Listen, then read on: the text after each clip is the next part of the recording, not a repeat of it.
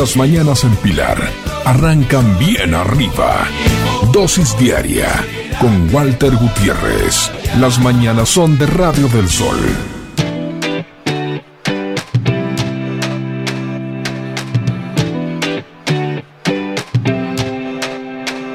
Hizo que estaba tan loco por vos Y hoy que te tengo no te suelto más Festejé tanto que se fue mi voz Pero mi recuerdo que lo va a borrar Y pasé tanto esperándote. Es que el sentimiento siempre fue tan grande Que sabía que iba a suceder. Y te juro que a pesar de todo Yo jamás perdí la fe. Podrías irte para cualquier lado Voy a estar acompañándote Porque lo mejor a tu lado fue. Y te sigo a todos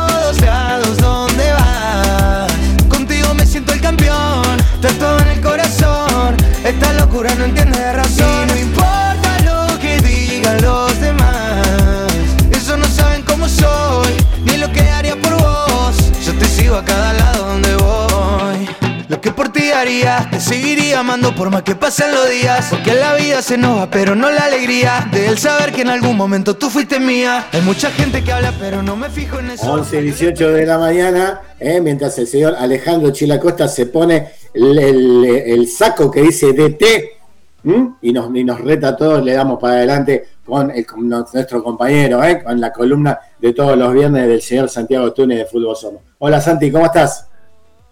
Walter, buen día, ¿cómo les va? ¿Todo ¿Cómo bien? Santi, más allá de esto, lo que estamos hablando, ¿cómo, cómo viajás vos para el lado cuando tenés que ir para el laburo allá en el Bajo? ¿Vas con el Sarmiento? Mira, eh, sí, voy en el Sarmiento hasta Uh, 11 y después el 64 hasta, hasta el Bajo. Ujú. O si no, eh, bueno, el Sarmiento hasta 11, el subte A hasta Plaza de Mayo, como Sí, ayer, para sí, evitar sí. la marcha. Y ahí por el Bajo vienen todos los colectivos o que vienen de la 152, zona de 130, retiro. Claro, claro. El, Claro, el y 33, ahí hasta, ya- el, hasta el blanquito te puede tomar ahí en ese. Claro, y viste, me dejan ahí en, en Garay y Paseo Colón y bueno, Claro. y ahí ya eh, es un poco más rápido que quizás si el colectivo va desde la zona de 11, no sé qué agarrará porque no, olvídate. Se va, a se veces va- también se va para el la lado de. Belgrano, Belgrano está Claro. explotada y, y- y Independencia es para el otro lado, entonces tiene que morir en San Juan, no le queda otra. Tal cual. Claro. O si no, otro recurso es ir en el subte hasta Constitución y de ahí caminar 8 o 9 cuadras por Claro. Brasil. Claro. Eh, me, ha pasado, a- a- me ha pasado en una época, yo laburaba ahí a, a media cuadra de la par- del Parque Lesama, entonces tenía que, yo venía del lado de Loma del Mirador, la casa de mi viejo. Entonces tenía, viajaba a- hasta, hasta, hasta Primera Junta, no, hasta, eh, la- hasta San Pedrito, donde está la, la- la terminal ahora de la. Sí. Y iba para el lado de Constitución, pero las cuadras de Constitución hasta Parque Lesama, por Brasil o por algunos Sí, son, hay, hay algunos lugares, lo que es cerca ahí de Clarín, donde está Clarín, hay lugares que son raspa. sí, sí, sí, sí, pesado, Hay ¿no? mucho, mucho hotel de pasajeros. Sí, sí no, no, no es lugar para pasar de noche. No, no, no, no, no, tal cual, si tenés que volver, no, no, se, se complica, se complica. Bueno, Santi, más allá de esto, vamos, vamos a, a- a lo nuestro, lo de los viernes. De fútbol somos. Me habías propuesto ahí un- una columna con, los, con las estrellas de un mundial. ¿Cómo eres eso? Contame. Algo así, Walter, por ejemplo, podríamos decirle como el, el jugador que fue héroe por un día. Es al que todos lo recordamos por un gol, por una tajada, por un penal, y, y que el tipo dejó en, en ese mundial, ¿no? De- de- dejó su huella, más allá de cómo le haya ido a la selección. eh, cada vez que uno repasa un video alguna foto, una revista vieja, eh, se encuentra con, con- con su cara, ¿no? Con su cara, con su nombre. Contame, ¿cómo, venimos con esa columna? Mira, Walter, uno de estos, ah, vamos, a repasar cinco nombres. El primero, eh, vamos a arrancar por el, el hombre de las 3P, Pedro Paulo Pasculi, Oh, por Dios.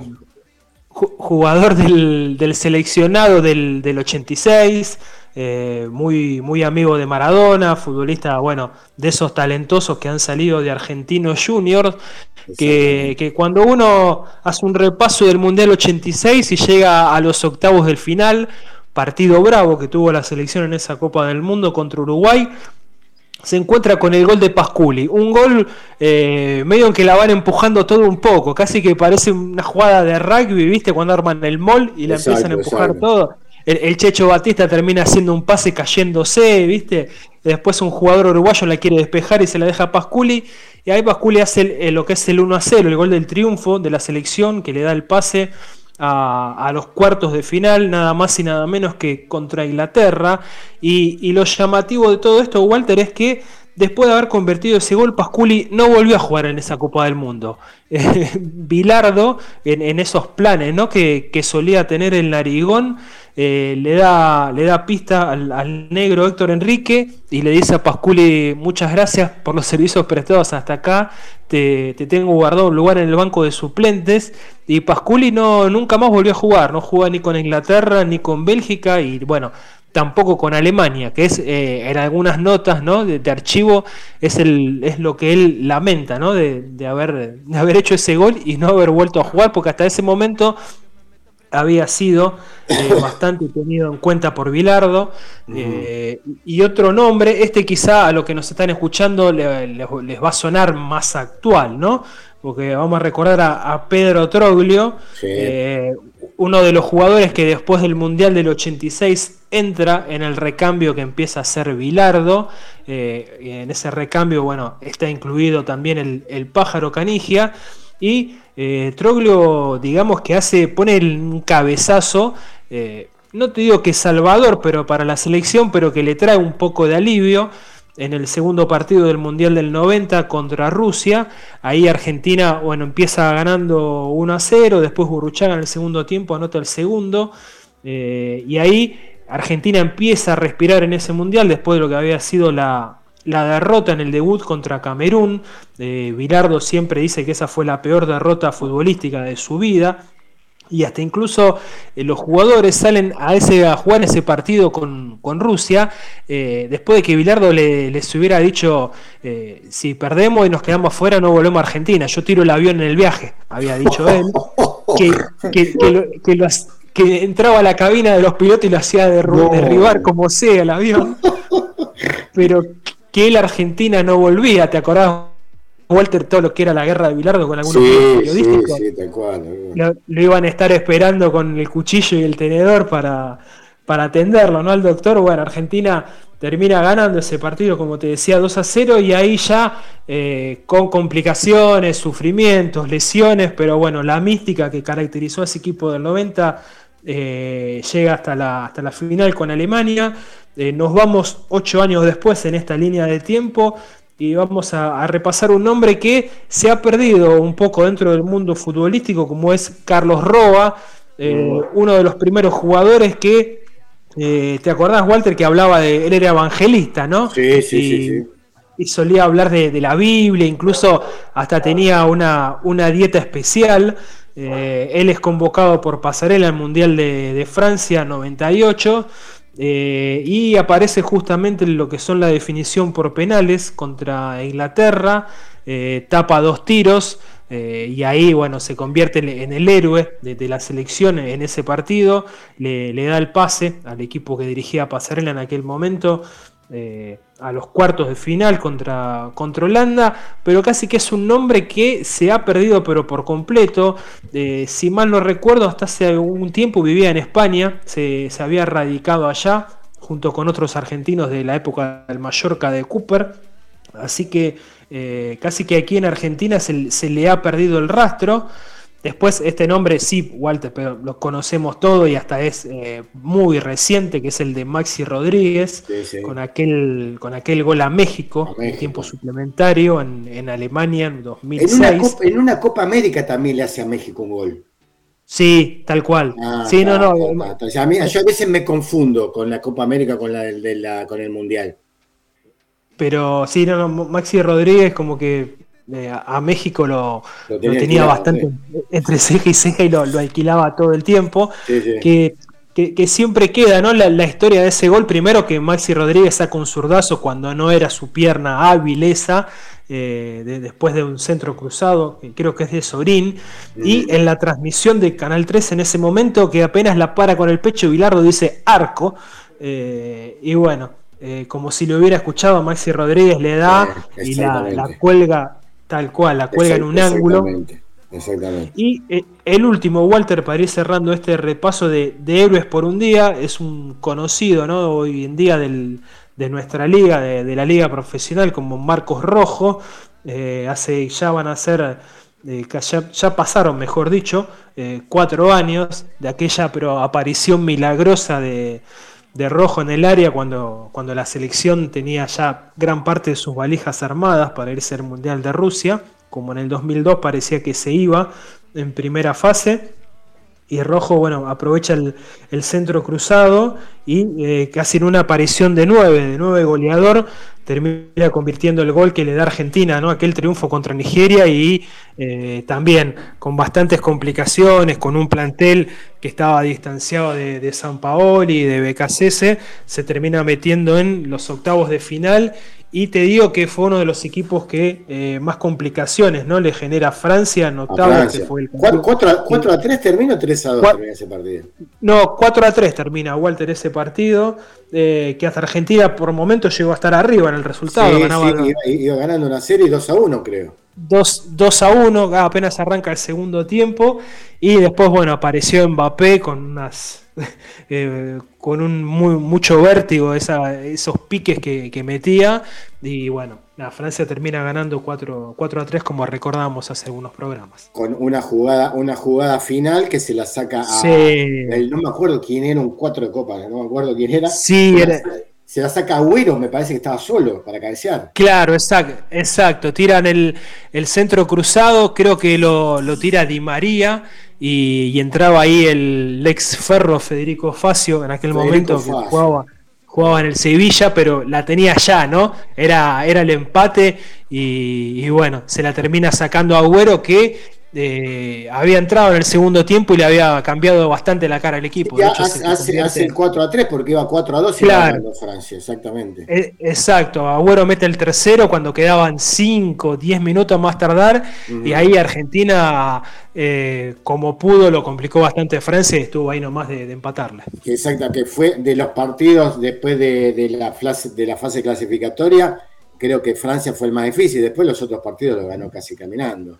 Cuando, se, cuando se asienta Mbappé con, con el otro, como se llama, con el otro muchacho que juega, juega con Messi, que jugó en el Atlético, que el, el, francés que toma mate, no me acuerdo cómo Sí, eh, ah, me sale Benzema, pero, pero no, es Benzema, sí, el, el, rubio. El rubio, exacto, que, se, asienta con, a jugar con Mbappé. Griezmann, ahí está, muy bien, chicos. Griezmann, ahí está, eh, se, se, asientan a jugar, se asientan a jugar y ahí los últimos partidos directamente eh, gana, gana brillantemente Francia ese mundial, ¿no? De hecho, hace, hace algunas semanas o, meses eh, hablaba Di María en una entrevista y contaba que después bueno, de ese mundial, cuando vuelven a entrenarse con Mbappé en el Paris Saint Germain, Mbappé le dice, cuando en el sorteo nos tocó con ustedes, eh, teníamos mucho miedo, por no usar otra palabra, porque no, más allá de que Argentina en ese mundial... Eh, había bastante desprolijidades en el equipo, eh, le, generaba bastante temor en los rivales y bueno, y justamente eso fue lo que sintieron los jugadores de Francia según lo que comentaba Mbappé. Exactamente, exactamente. Algunas anotaciones que hice eh, Santi sobre la columna. La primera, Bilardo. Bilardo siempre ha sido de utilizar a algún jugador, pero advirtiéndoselo, siendo absolutamente eh, verdadero con el jugador de decir, mira, yo te necesito para este partido, pero después no te convoco más porque no sos de mi estructura. ¿Y sabes de quién me acuerdo? De Roberto Mouso en un partido contra Brasil. Sí, sí, el partido, contra Brasil en la cancha de River. En la cancha de River. Y le dice, yo te necesito jugador del estilo de Bilardo. Pero había un jugador en Brasil que él que quería que lo marque y Mouso cumplió. Quiero que Argentina dio vuelta una racha que se haga así, que no le ganaba hace un montón, que gana 1 a 0. Sí, gana, gana 1 a 0 con un gol de, Gareca. Eh, creo que Gareca hace una pared con el, con el Beto Márcico, que en esa época jugaba la, la selección de Bilardo, pero bueno, después desaparece por completo. Sí, sí, sí. A ver, eh, eh, crudo pero pero de frente, Bilardo. No, no, no, no escondía las cosas, ¿viste? Le decía la verdad. Claro, como contante de lo de Pasculi, por eso me acordé. Otra de Bilardo. después del 98 era como que estuvo medio borrado y no me acuerdo si fue en el 2002 que lo convocan en, un, en, una, en una transmisión para un partido Polonia contra República Checa, una cosa así, y Bilardo, partido muy aburrido, Bilardo era como que ya estaba, estaba ahí, no tenía, no tenía tanto laburo para la selección, y Bilardo dice, no, ahora tienen que sacar al número 8 que se llama Lato y poner al número 15 que se llama Pirulay y vas a ver que va a hacer el gol. Y sacan a Lato, ponen a Pirulay y hace, y hace el gol. Tiene esas cosas como, como esta que contás, la de Maxi López cuando le, eh, ¿cómo se llama? El Maxi, Rodríguez, al arco y el tipo, ve, tipo que estuvo adentro de la cancha de fútbol y ve, ve el fútbol. Sí, no, no, incluso, ¿no? Más allá de lo que yo te comentaba, que que antes del partido con Rusia eh, les había dicho a los jugadores que no podían perder porque si perdía Argentina se volvía en primera fase y él tiraba el avión.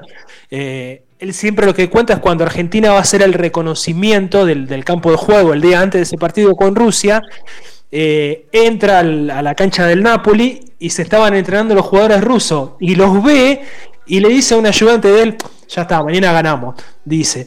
y el ayudante le dice, pero ¿Cómo que mañana ganamos? Da la cara que tienen, dice, mañana ganamos. Y, ya está, ¿viste? Y como que siempre estaba en, otros detalles que, bueno, que quizá uno no, se da cuenta y el tipo miraba un poco más allá. Exactamente, sí, sí, creo que tenía una, mirada un poco más allá, por, eso era la obsesión que tenía con el fútbol, ¿no? El tipo absolutamente obsesionado, más allá, más allá de esto. Eh, Santi, más allá de héroe, hablábamos también en la semana de tapado y hablábamos de, Luis Galván, eh, el, central de la final del Mundial 78 y el central del Mundial 78 que se llevó, la verdad que eh, el único que apostó ahí fue Menotti por ese tipo y la, verdad que le fue bien. Sí, exacto. Walter fue, fue uno de esos jugadores ¿no? que, que Menotti convocaba cuando armaba la, la, selección del interior, ¿no? Mucho jugador de, Talleres, de Newell, de Rosario Central, que eran los equipos eh, del interior que se destacaban en, los 70, acá en, el, en la Liga Argentina. Y, Luis Galván, sí, Luis Galván mete, mete un partido contra Holanda que, bueno, aquellos que nos están escuchando, si tienen la oportunidad de, de verlo, eh, que lo pongan en YouTube.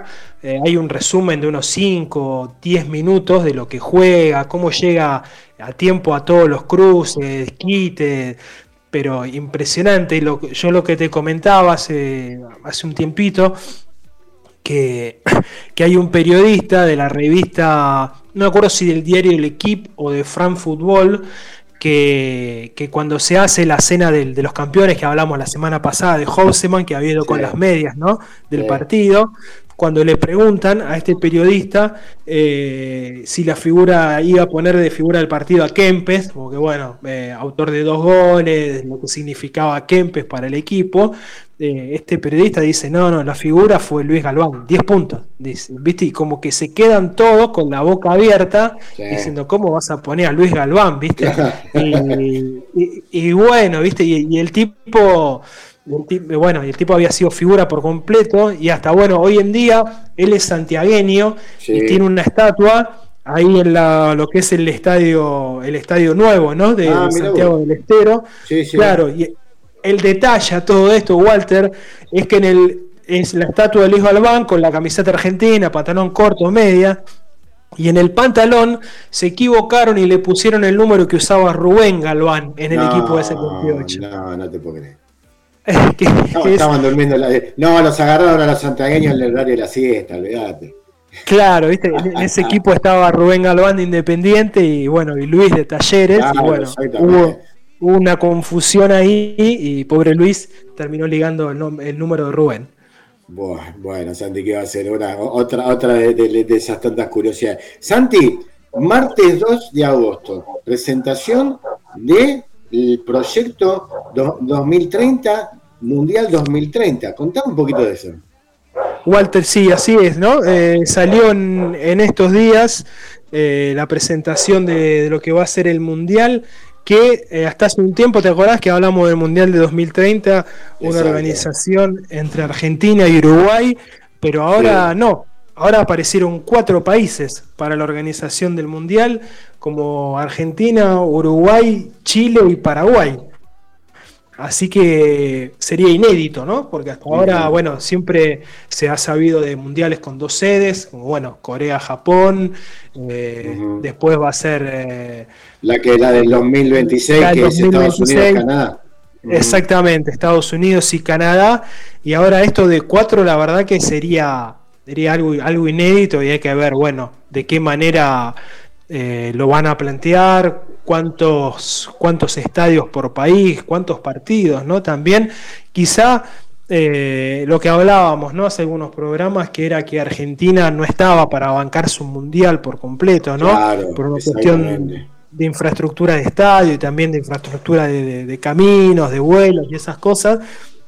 Quizá de esta manera eh, la FIFA mira con un poco más de, cariño, ¿no? con un poco más de atención hacia acá, hacia Sudamérica y dice, bueno, eh, esto, esto se puede organizar y, vuelve a darle un mundial a, Sudamérica después de, eh, de, largo tiempo. Claro, claro. El tema es que supuestamente la historia es en cada continente, bueno, ahora con Qatar se suma a, Asia, ¿no? Como otro continente. que, sería el problema que yo tuve que, como le toca al continente americano, que es Estados Unidos, Canadá, tendría que ir a Europa o a África, a algún otro continente. Pero eh, como también se cumple 100 años del primer mundial que se jugó en Uruguay, también se jugaría a favor. Bueno, vamos a ver lo que se presenta el, el, martes, ¿no? Ahí en el Estadio Centenario, justamente ahí en Uruguay, ahí hubo invitaciones para, para todo el mundo, ahí llegó la invitación de la Conmebol, así que bueno, vamos a ver qué pasa, ¿no?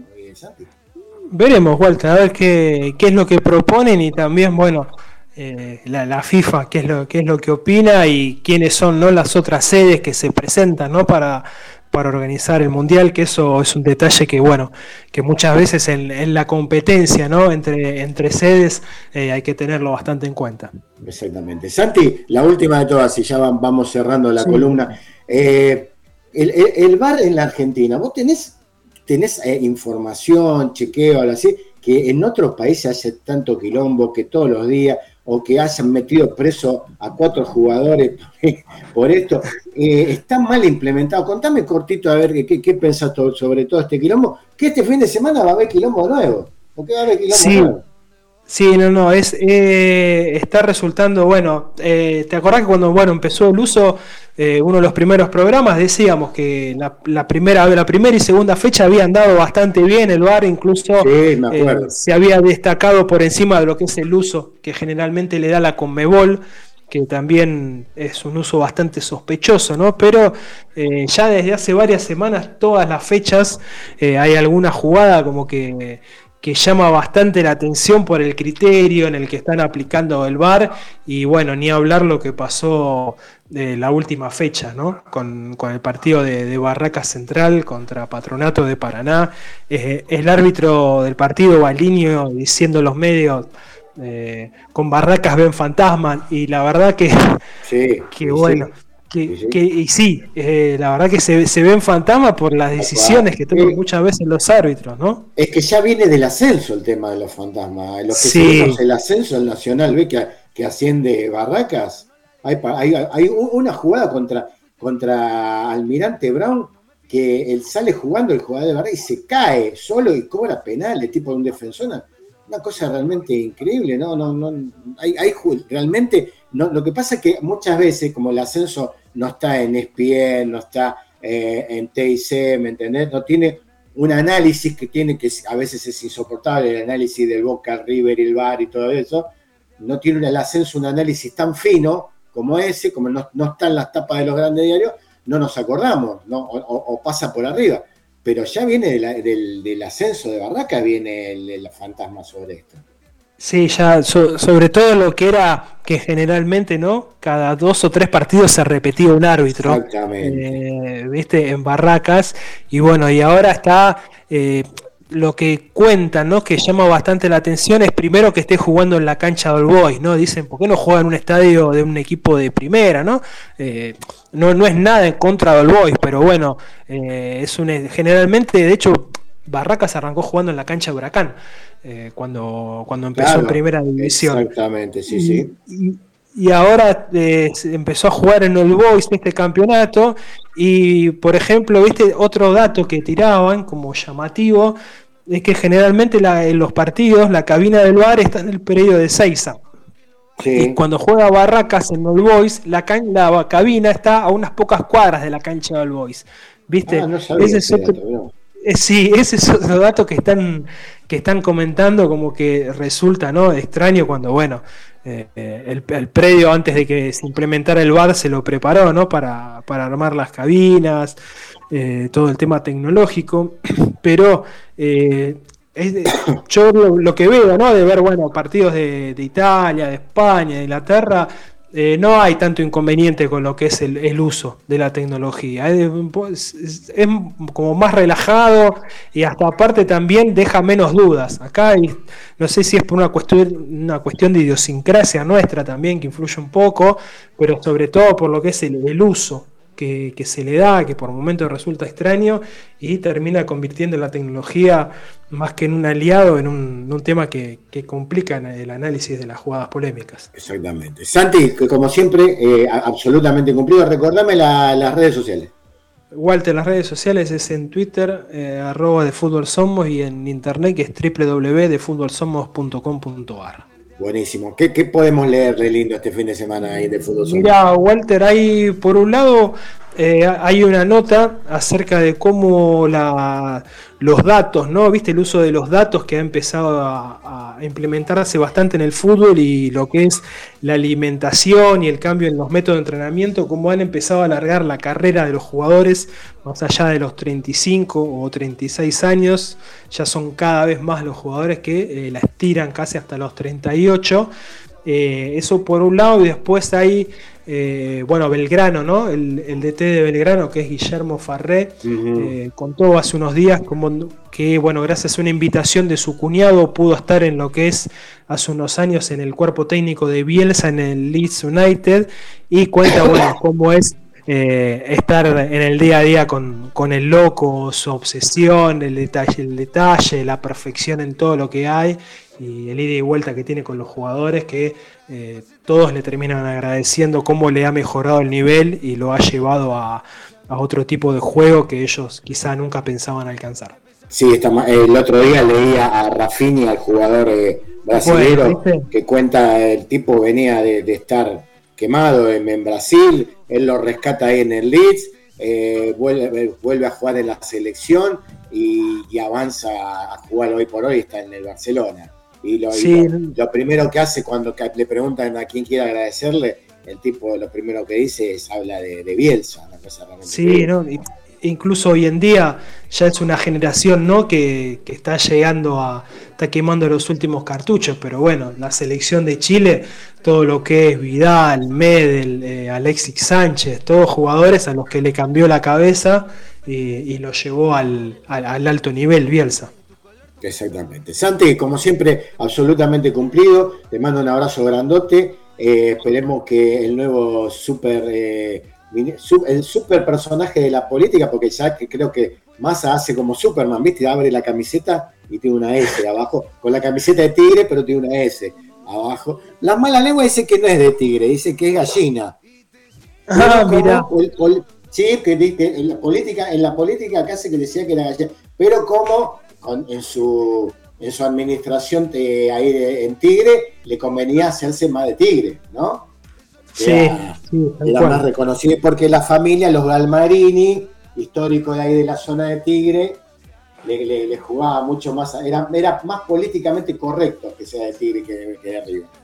Sí, es, eh, hablamos de los últimos cartuchos recién y este que es casi el último cartucho que le queda a este gobierno, sí, Exactamente, sí, la, es la, famosa también hablando de, de, cómo se llama, de armamento, de la bala de plata, ¿viste? Para, para matar al hombre lobo es esta, ¿no? A la que sería la sí.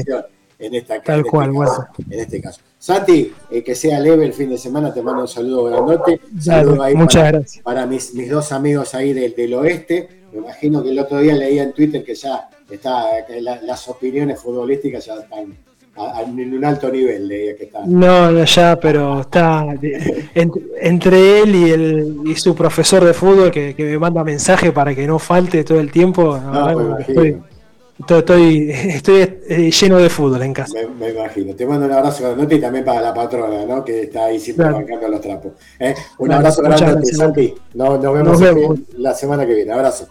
Dale, un abrazo grande, cuídate. El señor Santiago Túnez de Fútbol Somos ha pasado por la dosis diaria, como siempre, los viernes. 11 y 47. Chila, hacemos un poquito de música y volvemos. Vamos. Por ti haría, te seguiría amando por más que pasen los días. Porque la